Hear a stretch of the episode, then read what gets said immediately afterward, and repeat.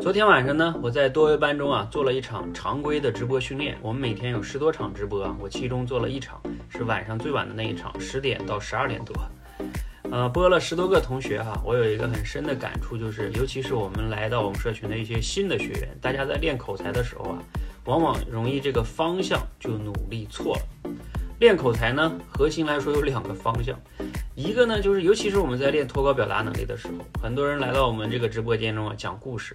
更多的时候是靠回忆、靠背诵、靠练熟了啊，不要忘了，这是大家的一个潜台词啊。包括讲的时候，很多时候就看天，一看就是在回想、回忆。那这个呢，就是我可以说是这个方向，但是呢，这个方向啊就是偏了的。而真正的我们倡导的方向是这样的，这个方向是什么呢？就是用脱稿表达，用自己的语言去表达这个故事。那这两个最核心的是什么呢？为什么我们特别强调要脱稿用自己的语言呢？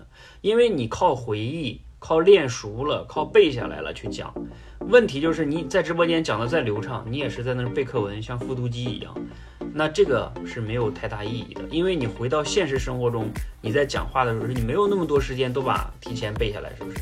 而更多的时候是脱稿表达，包括我录短视频，我都不有写稿子，我就直接脱稿讲。我们必须要练自己脱稿的表达自己脑子里想法的能力。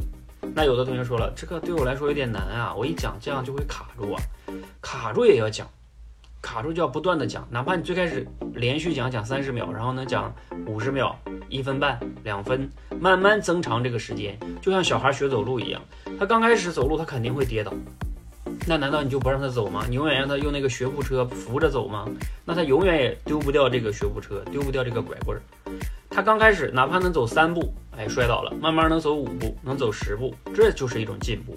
所以证明你无法脱稿去讲一个小故事，证明你更要该练这件事儿啊！你讲一个小故事你都无法脱稿讲，那你讲其他的就会更难啊！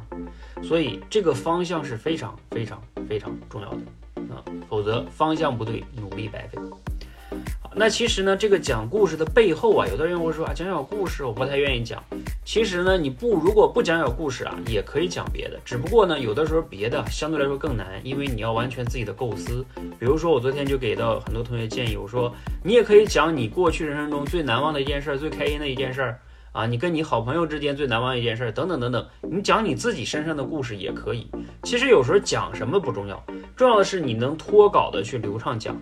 只不过是你如果刚开始就讲一些抽象的一些道理呀，比如说我让你谈谈自由、人生、幸福、财富，太难了啊！你刚开始小孩学走路一样，你要学最简单的啊。所以我为什么让大家脱稿讲有故事的原因就在这儿，它比较简单。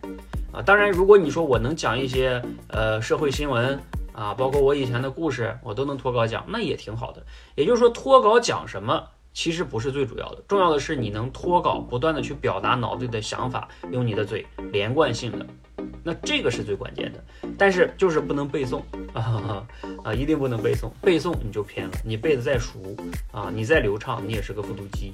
所以希望大家练口才的时候呢，一定要往这个方向走啊，不要往这个方向走，否则啊，你就是啊努力了很多啊，哎呀，也是可能走偏了。努力的越走越多，你走的越偏的越远。希望大家呢记住我今天这个建议哈，一定要练脱稿表达的这个能力。谢谢。